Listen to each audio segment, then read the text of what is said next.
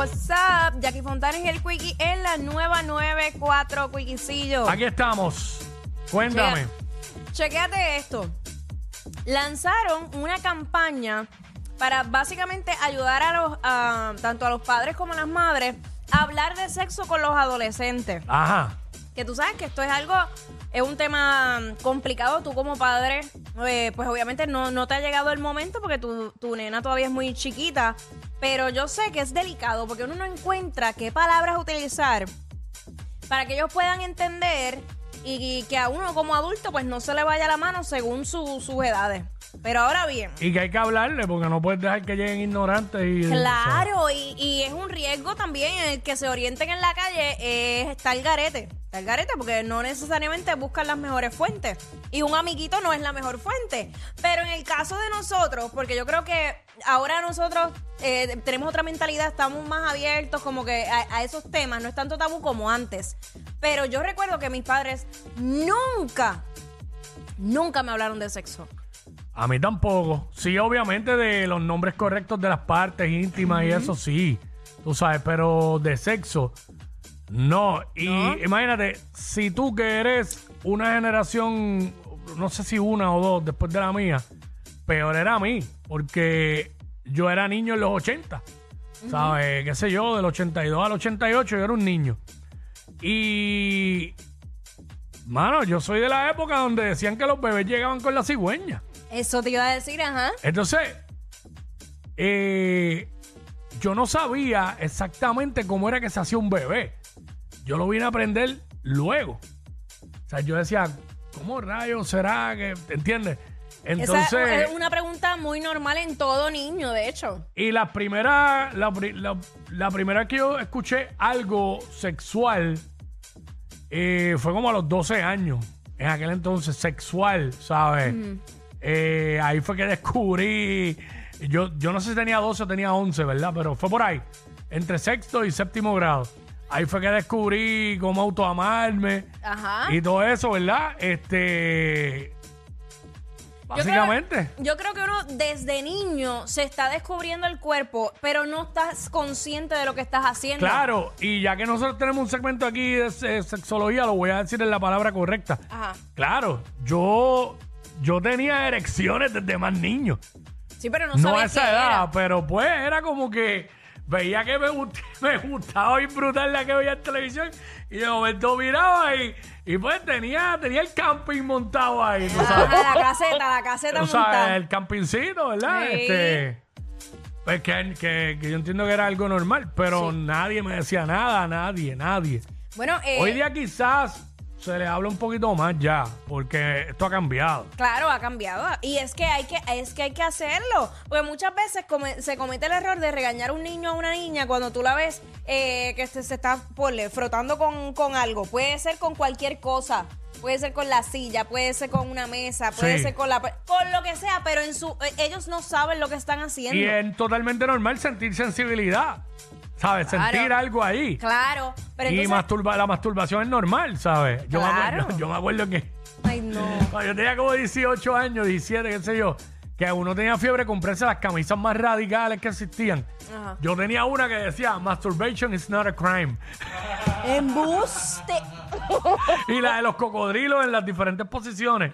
Sí, sí, yo me, recuerdo me- haber visto me eso. botaron de un salón de, de español Ajá. en la universidad. La profesora era bien culta y me votó por la camisa. Me dijo que no podía estar allí con esa Ay, por camisa. favor. Fíjate, yo con unos BB racks de mate marihuana y la camisa del que el cocodrilo. Estabas bien al De los garete. cocodrilos. Estabas a fuego, pa. De los lagartos era. Se llamaba sí. Gator, Gator Love.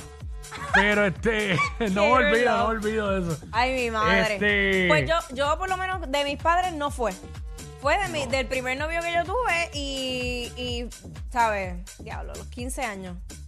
Él era el que, él- con él fue que yo aprendí. Era mayor que tú. No, él tenía la misma edad que yo. Lo que Ok. pasa es que él tenía amigos mayores que él. Ok. Entonces, sus amigos eran los que le decían: Vas a hacer esto, esto, esto y lo otro. Y entonces yo me dejaba llevar por él. O sea, para que tú veas el peligro, el peligro de tú no hablarle a tus eh, Y uno- hijos.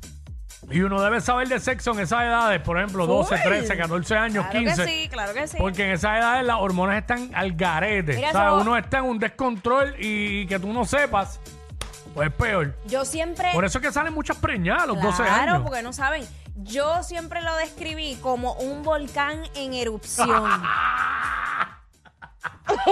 Yo no te estoy vacilando, estoy hablando bien en serio, Wiki. Lo que yo sentía, eh, eh, esa hormona. Esta no te rías. Dale, dale. Eh, lo que yo sentía, y yo estoy, wow, yo estoy hablando de esto, sí. Sí, sí, por eso es que me estoy riendo. Lo que yo sentía.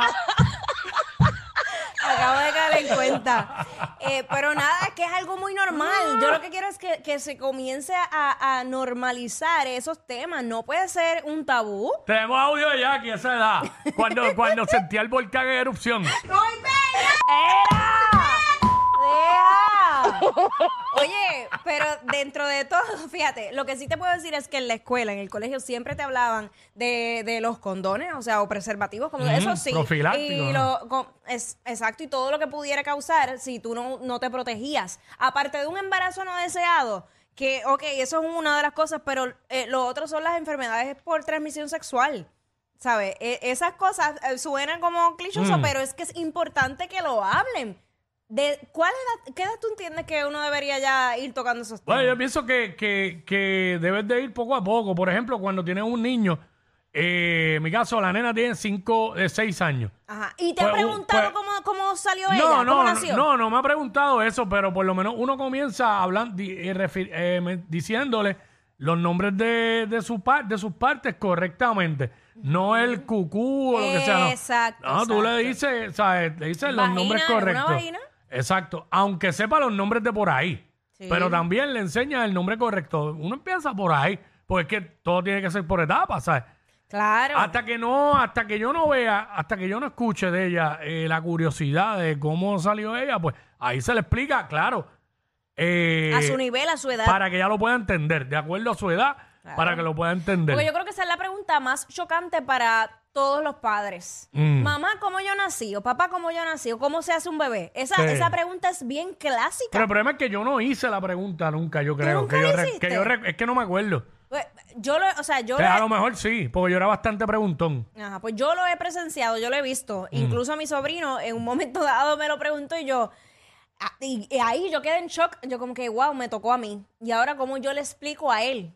¿Sabes? Y yo, ah, te tocó a ti. sí, no, a, me- no a la mamá. probablemente se lo preguntó a ella, Bueno, pero sí. también me lo preguntó a mí. Sí, sí, sí. Pues, tratando de a, lo, a validar. lo mejor ella quizás le dio una contestación que, que no, que no estuvo conforme. Exacto. Quizás le dio una buena contestación, pero quizás él quiere, como uno dice, una segunda opinión. Validando, validando.